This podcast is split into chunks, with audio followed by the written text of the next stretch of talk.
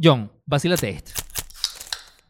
Perro, Juan, llegó el acompañante perfecto. Pepsi y pollito, pollito y Pepsi. Pepsi ahora también. Más nada, papá, pero volvamos al cuento. ¿Me creerías si te digo que Nueva York se está hundiendo? Hundiendo de caro, Juan, porque eso sí está caro por allá. Pero si me estás hablando del tema del agua, ese poco de tiempo que tienen con ese cuento del agua, el agua, el agua, el agua, y sigue igual. El que se está hundiendo es Venecia. John, el cuento del agua sigue siendo real, pero esta vez no te voy a hablar de eso. Esta vez te voy a hablar del peso de los edificios. Del peso de los edificios. Tal cual. Resulta que Nueva York tiene más de un millón de edificios en todo su territorio. Que esto equivale a 1.68 trillones de libras. O según, como lo menciona un artículo, el equivalente a 130 millones de elefantes. Y obviamente todo este peso está haciendo que la ciudad se hunda 2 milímetros al año. Y lo peor de todo es que los gringos lo complican porque lo miden en libras. En vez de medirlo en kilo como todo el mundo. Tal cual, siempre se complican. Pero bueno, el caso es que en la ciudad solamente hay 8 millones de habitantes. Pero adicionalmente la visitan 57 millones de personas todos los años. Es decir, más o menos maneja como unos 65 millones de personas todos los años. Si tienen el chance,